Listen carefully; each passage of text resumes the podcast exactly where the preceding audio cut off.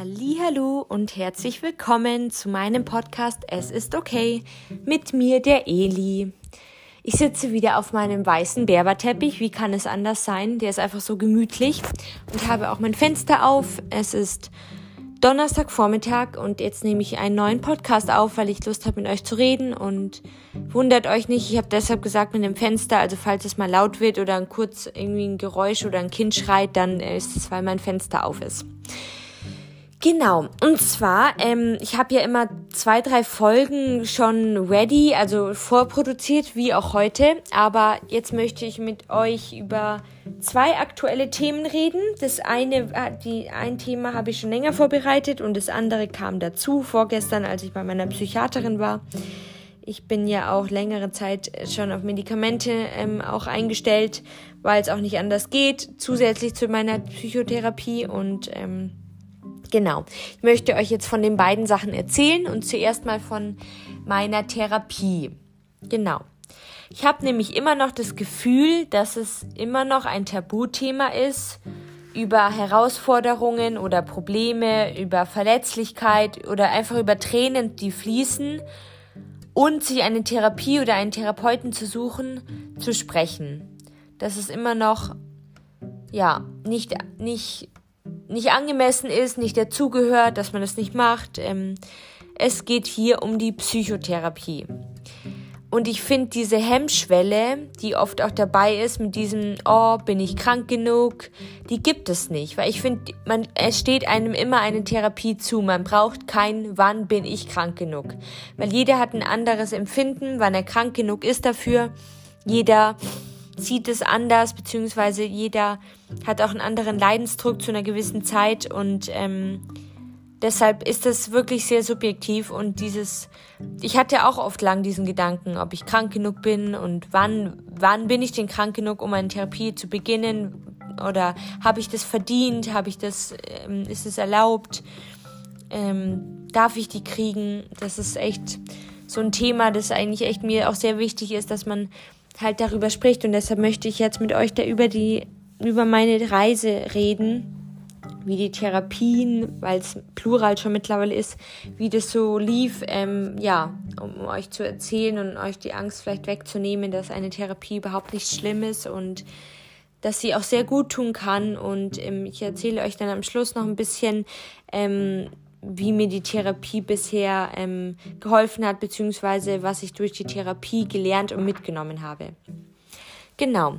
Meine Reise. Also im Sommer 2012 mit 16 Jahren hat die Reise begonnen. Und zwar, da habe ich dann, also ich habe kurz vorher, ich irgendwann werde ich auch noch mal meine richtige ganze Geschichte auspacken mit der Essstörung, wann die begonnen hat und so weiter. Aber jedenfalls hat sie im Sommer mit 16 Jahren 2012 äh, begonnen, indem ich nicht freiwillig zuerst zu einer Psychotherapeutin gegangen bin.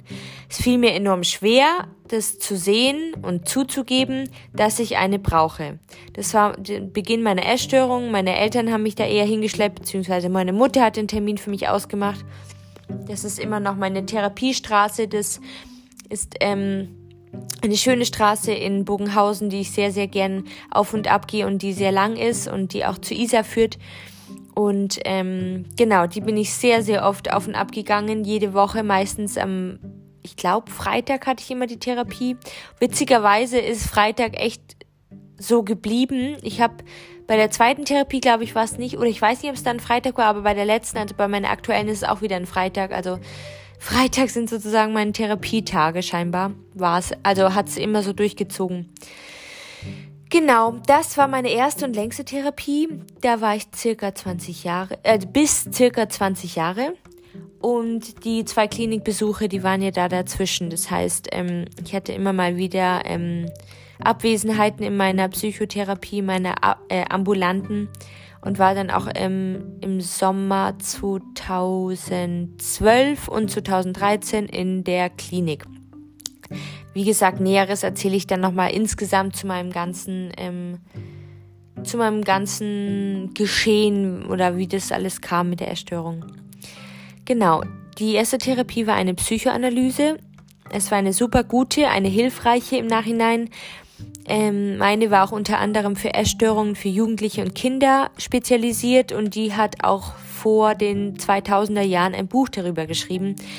Ähm, ich glaube, das heißt die, die, Mädchen, die hungerten oder irgendwas mit die Mädchen. Ich weiß es nicht mehr genau, also man kann es nachsuchen nachschauen, aber man kann es leider nicht mehr bestellen. Ich muss sagen, ich war noch die Glückliche und habe noch eine Kopie, eine alte von ihr bekommen damals.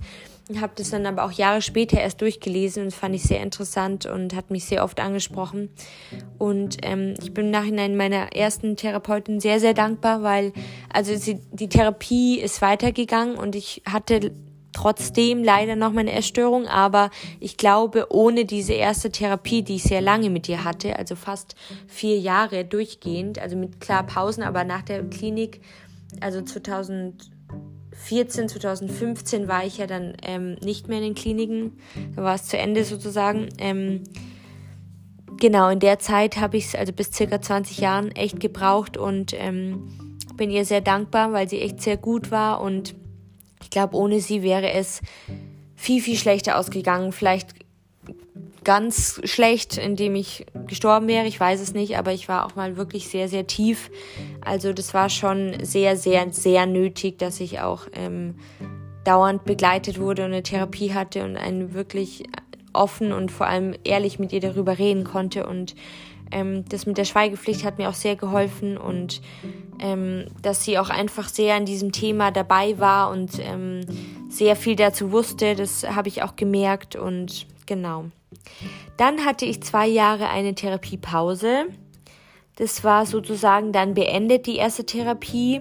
Ich habe auch gedacht, es wäre meine letzte, habe gedacht, ich brauche sie nicht mehr, beziehungsweise ich habe gemerkt, dass es, ähm, dass ich langsam ohne sie klarkommt und das finde ich ist das Wichtigste und das beste Zeichen, dass wenn du langsam merkst, dass du nicht unbedingt zur Therapie müsstest, nicht unbedingt jetzt ein Gespräch brauchst und es eigentlich okay ist, dann merkst du, finde ich, als Zeichen nur mal für euch zu mitgeben, dass es eigentlich schon relativ gut ist und dass, also es muss nicht sein, dass ihr dann damit geheilt seid. Das ist oft leider nicht, aber es gibt auch Unterschiede und manchmal ist es so. Aber ähm, wenn euch das so vorkommt, dass ihr das Gefühl habt, ihr braucht sie nicht unbedingt, ähm, dann ist es schon ein gutes Zeichen in, in, zum Weg zur Besserung, in die Heilung, in die Recovery. Und ähm, genau, dann habe ich ähm, genau, Pause gehabt ähm, und ich wollte auch weiter, alleine weitergehen und sollte auch eben und deshalb hat sie mich dann auch ausgegliedert, äh, aussteigen lassen. Ähm, wie gesagt, war sie eigentlich eh nur für Jugendliche und Kinder da. Das heißt, äh, das war schon die Grenze. Und sie hat mich halt nur noch betreut bis mit 20 Jahren, weil ich halt schon so lange bei ihr vorher war. Und ähm, auch eine der letzten, weil sie danach in, in Rente leider gegangen ist. Das heißt, ich hätte sie danach eh nicht haben können. Genau, dann bin ich mit 22 Jahren 2018 in die zweite Therapie gekommen, habe durch meine erste Therapeutin meine zweite Therapeutin kennengelernt. Das war auch Psychoanalyse. Dadurch, dass ich aber nicht genau zwei Jahre Pause gemacht habe, was angeblich immer dieses, diesen Abstand ist für eine neue Therapie, zumindest wenn es die gleiche Therapieart ist, habe ich nur eine Akuttherapie machen können, beziehungsweise sie hat es dann so clever gemacht und eine Akuttherapie benannt oder daraus gemacht und da kann man dann trotzdem Stunden bekommen und auch über ein, zwei Jahre sogar Therapie, auch wenn man nicht zwei Jahre davor Pause hatte. Und das war auch eine Psychoanalyse und es war damals wegen Bali, ähm, als bei mir die PTBS, also die posttraumatische Belastungsstörung, festgestellt wurde.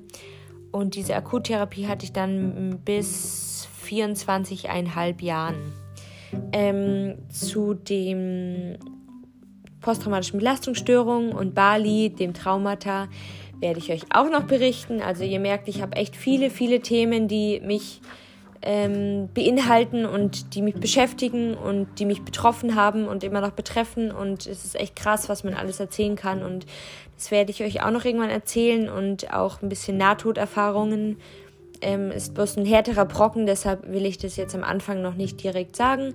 Aber ähm, genau, da wurde leider eine Diagnose festgestellt. Also habe ich eine zweite Diagnose dann bekommen zusätzlich zur Erstörung.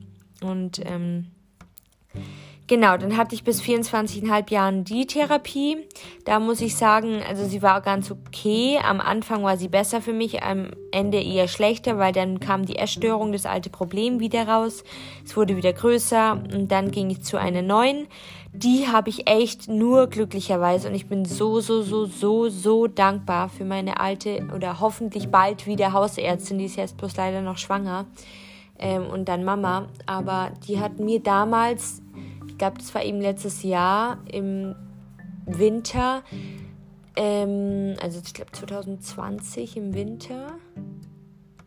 Oder, nee, ich glaube, das war schon, bin mir nicht sicher, 2020 oder 2019, ähm, hat sie mir ähm, wegen einem Vortrag, auf dem sie war, die ähm, Adresse und die Nummer einer Psychologin gegeben. Und ihre ähm, Mitarbeiterin war auch eine Psychologin, aber eine junge neue und die hatte noch ein paar Plätze frei. Und ähm, zu der bin ich dann gleich gekommen, beziehungsweise habe die gleich angeschrieben und angerufen und habe gemeint, das ist echt wichtig und ich würde super gern zu ihr kommen und ich ähm, will das und will eine wieder eine bessere Therapie haben und möchte das jetzt endlich angehen, dass meine Essstörung langsam wirklich das Ende ist und langsam Tschüss sagt. Und dann bin ich eben zu der neuen gewechselt. Das war auch eine andere Therapieart.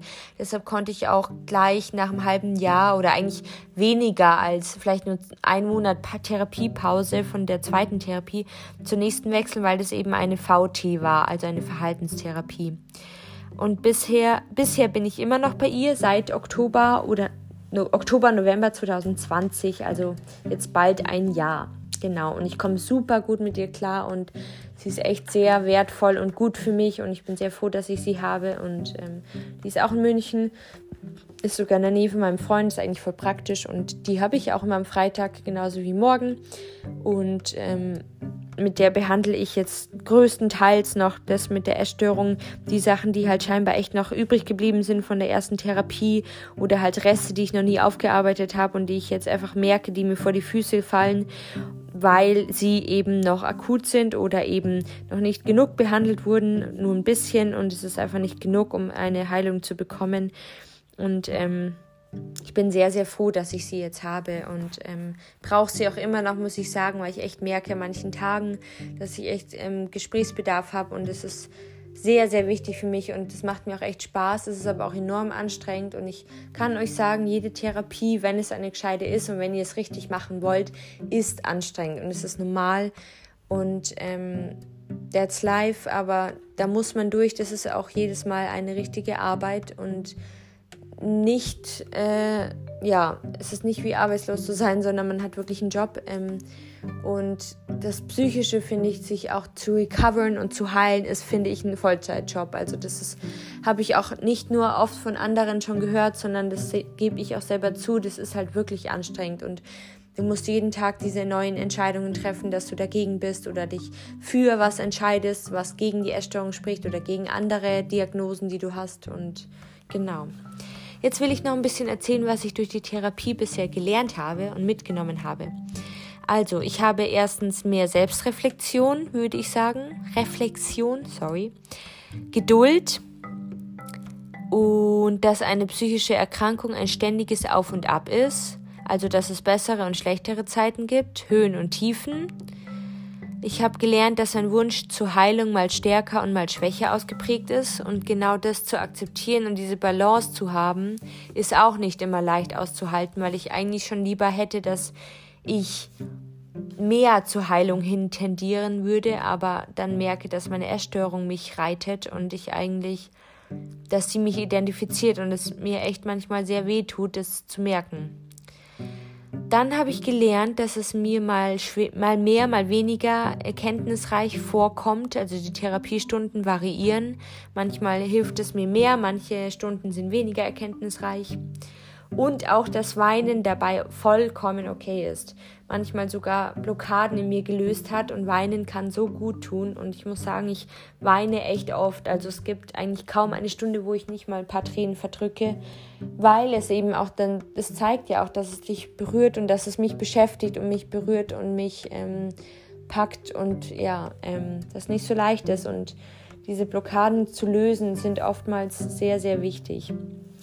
Dann habe ich auch gelernt, dass die Realität oft anders ist, also nüchterner aussieht, als es wie zum Beispiel auf Spotify, äh, Spotify, Instagram und TikTok und Co. auf die sozialen Netzwerke, Social Media. Ähm, ja, es ist echt oft nüchterner als dort. Und was ich auch gelernt habe, dass es mir gut tut, Dinge loszuwerden, indem ich sie ausspreche und zur Oberfläche kommen lasse. Genau, ähm, das sind jetzt die Sachen, die mir so eingefallen sind. Und jetzt wollte ich noch kurz äh, mit euch reden über meine letzte Psychiaterstunde. Es war keine Stunde, es ist immer nur eine kurze Sprechstunde von 10 bis 15 Minuten. Ähm, ich habe seit ungefähr einer Woche, also habe ich mitbekommen, was ich eben auch gedacht habe, ähm, dass ich Borderline noch habe, beziehungsweise es ist dabei. Ähm, es ist oft, wenn man so, es geht oft mit einher, wenn man äh, rezidivierende Depressionen ha hat, also immer wieder auftauchende Depressionen und Erstörungen und ähm, meine PTBS, aber auch eben dieses, diese, diese verschiedenen ähm, widersprüchlichen Gefühle, diese oft starke Angst verlassen zu werden, ähm, ja oft Angst, dass andere über mich reden oder was andere über mich denken könnten. So ein bisschen die soziale Komponente und auch diese manchmal krassen Gefühle, dass ich mich verletzen muss oder irgendwie so einen Drang habe, dass ich jetzt irgendwas Blödes mir antun muss oder irgendwas machen muss, um diesen Druck loszuwerden, den ich habe, diesen inneren psychischen Druck und diese Anspannung vor allem. Und das sind nicht nur ähm, Diagnosekriterien, aber auch schon ein paar ähm, Segmente davon, dass es einfach Richtung Borderline zeigt und ähm, es könnte gut sein, dass ich das habe und das hat meine Psychiaterin mir auch nochmal bestätigt. Wir haben da schon mal einen Test gemacht, ich mit meiner Psychologin und ähm, ich habe es mir auch schon irgendwie gedacht und ähm, bin da jetzt nicht ganz abgeneigt bzw. erschrocken drüber, aber ich muss euch sagen oder möchte euch damit sagen, es heißt nicht, dass die Diagnose euch bestimmt oder dass die Diagnose euch identifiziert, nur weil ihr jetzt eine mehr habt oder irgendwie andere Probleme auftauchen oder ihr Sachen ähm, gar nicht zuerst identifizieren konntet, weil sie halt anders genannt wurden als eine Diagnose, als ein, äh, eine Diagnose auf dem ICD. Ähm, und deshalb, ja, wollte ich euch nur sagen, das ist ähm, nicht schlimm, dadurch geht nicht die Welt unter und ich versuche trotzdem einfach für mich weiterzuleben und nicht so viel zu ändern. Das Einzige ist, was sich ändert, dass ich halt das weiß und jetzt vielleicht ein bisschen mehr Klarheit habe aber mir war es schon irgendwie bewusst und ich habe schon irgendwie gedacht, dass es sein kann. Es ist nämlich auch in unserer Familie, ähm, also entfernteren Familie, nicht direkt Mama und Papa, aber Onkel und so. Und ähm, ich habe halt in meiner Familie auch leider mehrere psychische Erkrankungen, verschiedene, leider auch schwerere. Und also von nahe Verwandte bis entferntere Verwandte ist da alles dabei. Und ähm, ja, wie gesagt, es sollte sich jetzt nichts ändern für mich. Ich werde trotzdem mein Ding weitermachen und ähm, dafür kämpfen, dass ich gesund und gesünder werde. Und genau, das wollte ich euch nur erzählen, dass wenn ihr solche neuen Sachen bekommt oder neue Diagnosen oder irgendwie mit Sachen konfrontiert seid, die ihr eigentlich nur davor so geahnt habt, aber nie wirklich eine Diagnose bekommen habt, dann ist es auch nicht viel anders, als wenn ihr einfach wisst oder glaubt, dass ihr das und das habt. Ähm, das ist eher das Ding, aus, das, aus was ihr das, was ihr daraus macht, finde ich. Das ist viel wichtiger und ähm, dass ihr euch nicht unterkriegen lasst und dass ihr trotzdem euren Weg geht und dass das kein Weltuntergang ist, wenn man eine bestimmte Diagnose wahrscheinlich auch hat, weil man kann damit leben, man kann damit umgehen und mittlerweile gibt es gute Therapien, es gibt ja auch die DBT ähm, speziell für Borderline, aber weil ich eher mehr die Mischung habe und die Erstörung gerade mehr im Vordergrund ist, ähm, ist für mich die VT, die Verhaltenstherapie, ganz gut gerade. Und ich habe das Gefühl, ich fahre gut mit der und solange ich nicht das Gefühl habe, werde ich auch nichts anderes machen und dabei bleiben und weiter an mir arbeiten. Und genau. So viel zu meiner ähm, Podcast-Episode, zu der Folge. Es war jetzt wieder ein längeres Gespräch. Ähm, tut mir leid, ich wollte es eigentlich kürzer halten, aber ich hoffe gleichzeitig, es hat euch gefallen und vor allem es hat euch geholfen und vielleicht fühlt ihr euch jetzt nicht mehr ganz so allein. Ähm, das wünsche ich mir mit diesem Podcast, dass ich viele erreichen kann. Oder auch wenn es nur drei oder vier sind, dass ich diese Seelen ansprechen kann und euch ein bisschen besseres Gefühl geben kann, wenn ihr meinen Podcast hört. Und ähm, dass ihr wisst, ich bin da auch draußen in, dem, in der Welt und ähm, strudle da auch rum und ähm, du wirst schon deinen Weg machen. Ich glaube an dich, ich weiß, du schaffst es und ja, es wäre super, wenn du mir eine iTunes-Rezension dalassen könntest. Ähm, da ist mir bewusst geworden, vielleicht wissen das manche gar nicht, aber bei Android, wenn du ein Android-Handy hast, musst du leider die App runterladen erst, die ähm, oder in iTunes mit dem Computer reingehen, extern nicht übers Handy und dann mein Podcast Es ist okay eingeben und suchen und dann auf Bewerten drücken. Wenn du aber ein iPhone hast, kannst du ganz einfach im Apple, beziehungsweise, nein, der heißt, glaube ich, Podcast, Apple Podcast, diese App könntest du schauen oder im iTunes Store und in, da kannst du auch über dein Handy, über das iPhone reingehen, den Podcast Es ist okay suchen und dann da auf Bewerten klicken. Es würde mir sehr, sehr helfen und es würde mir sehr, mich sehr freuen, wenn ich Kommentare oder Feedback dazu bekomme. Für mehr Themenvorschläge könnt ihr mir auch gerne in der unten äh, angeschriebenen E-Mail schreiben. Und ich wünsche euch jetzt ein wunderschönes frühes Wochenende, beziehungsweise dann noch einen schönen Donnerstag und einen schönen Freitag. Und ich hoffe, es geht euch gut. Und ja, macht's gut und bis bald. Eure Eli.